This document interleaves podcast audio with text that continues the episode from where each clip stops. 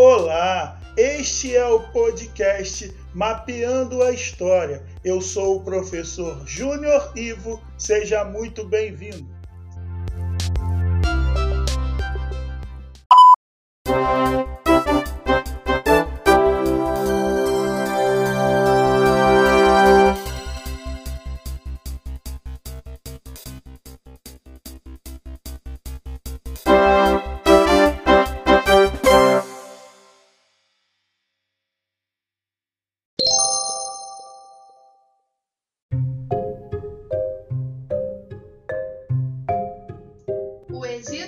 Antigo, primeira parte.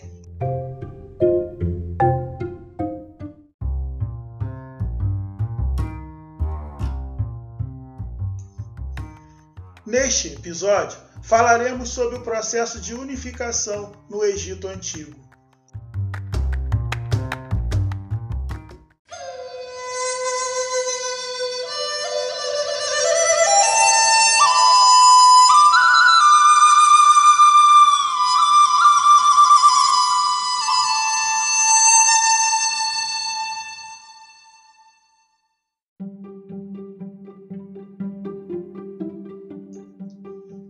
Quando a gente pensa no Egito Antigo, uma das primeiras referências que vem à nossa mente é o rio Nilo. Isso porque o Egito, que está situado no nordeste da África, fica cercado por pelo menos três desertos: o deserto da Núbia, o deserto da Arábia e o deserto da Líbia. Isso faria do Egito um lugar difícil de viver na antiguidade.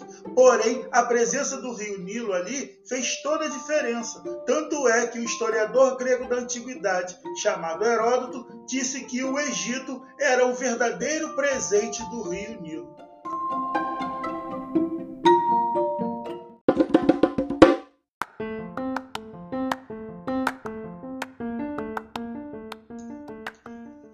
No ano 6000 a.C., um agrupamento humano passou a viver às margens do rio Nilo, se aproveitando das suas cheias, isso porque nos meses de julho e novembro o rio enchia e ele acabava molhando as terras que estavam à sua volta e tornando essas terras férteis e prontas para a prática da agricultura. Esse agrupamento passou a viver ali e ali formaram as primeiras aldeias.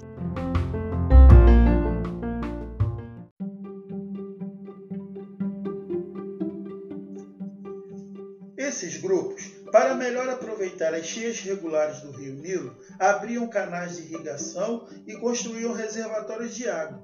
Com isso, era possível estender a área de cultivo e aumentar a produção de trigo, cevada, linho, papiro, lentilha, grão de bico, alface, cebola, tâmaras e uvas.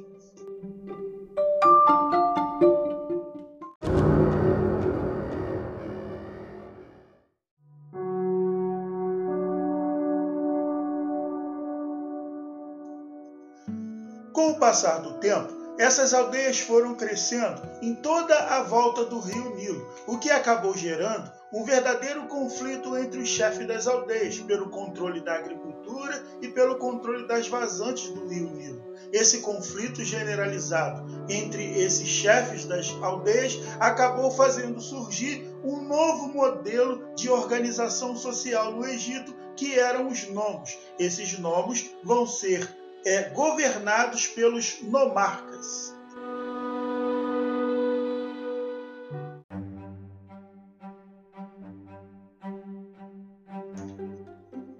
Esses nomarcas exerciam a função de chefe religioso e militar, além de serem responsáveis pela organização administrativa do nome.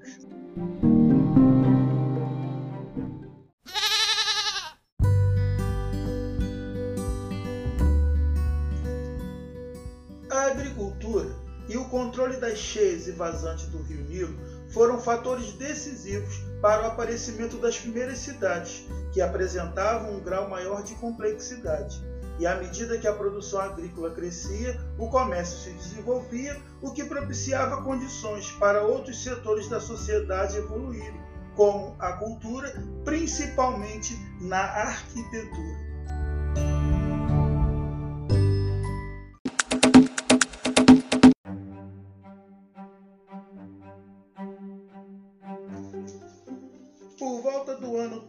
600 a.C., o rei Menes, do Alto Egito, conquistou o Baixo Egito, unificando os dois reinos.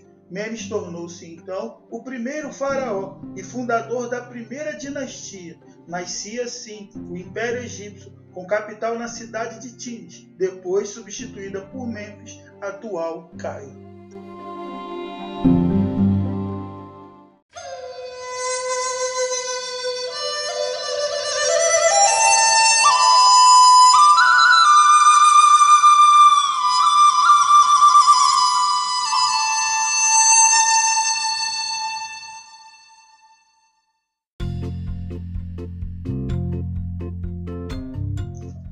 O termo faraó servia para designar o soberano, que seria a personificação e reencarnação do deus Horus, filho de Ra, o deus do sol. O faraó exercia função militar e política, além de assumir o papel de sacerdote, sendo encarado como um verdadeiro deus. Desse modo, o Egito passou a se organizar como um Estado centralizado e unificado, com a economia baseada na produção agrícola e no comércio.